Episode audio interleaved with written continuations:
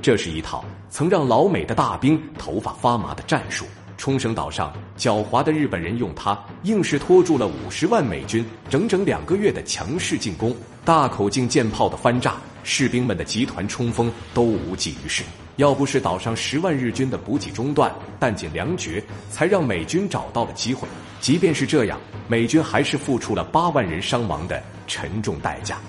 然而，让人不可思议的是，到了朝鲜战场上，被打到心虚的美军。竟然也搬出了这套战术来对付重火力都不多的志愿军。精心打造十五公里长的火力封锁带上，除了密密麻麻的地雷、铁丝网与路战，就是数不清的火力输出利器 M 幺九幺九重机枪与后方二十四小时待命的大口径火炮。就连前来视察的老范与阿尔蒙德都称之为牢不可破。然而，让他们万万没想到的是，他们口中的铜墙铁壁，在战士们的强势冲锋下。竟然只坚守了两个小时就土崩瓦解，打出了一个突防奇迹。那么，这究竟是一套怎样的战术？为何能让老美的大兵付出如此沉重的伤亡呢？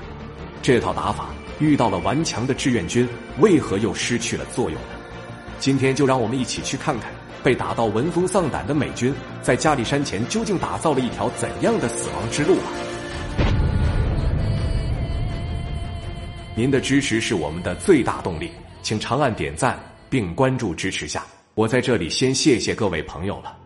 冲绳岛一战虽然美军大获全胜，但八万人伤亡的代价成了美军心中永远的痛。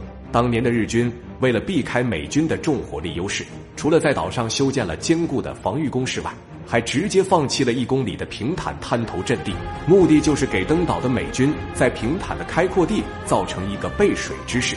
然而，不知世纪的美军还在用运兵船大批的向滩头输送士兵，谁不知数个火力点已伸出了冰冷的九二式。随着一阵强势的火力输出，滩头上无处藏身的大兵们纷纷中弹倒地，一天的伤亡就高达两千四百余人。这一战直接将他们打出了心理阴影。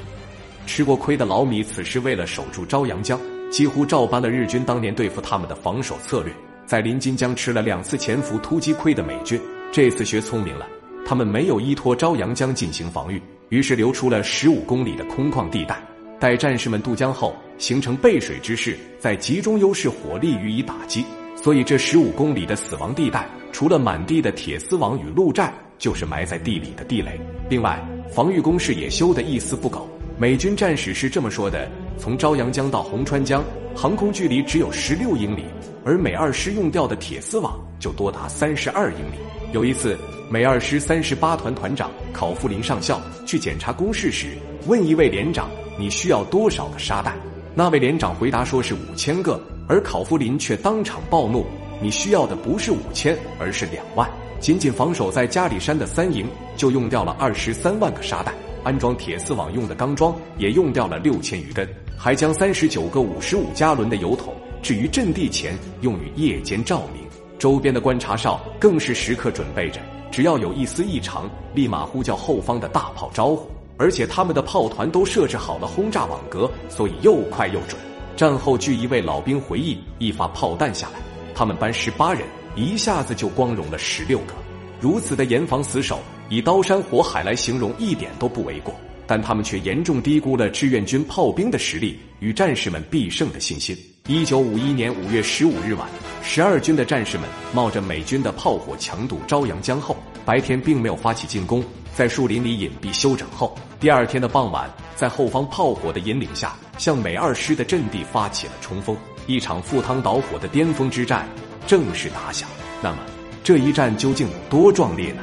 号称步兵最理想的防御阵地加里山又有多难打呢？请看下集《加里山之战二：封神之战》。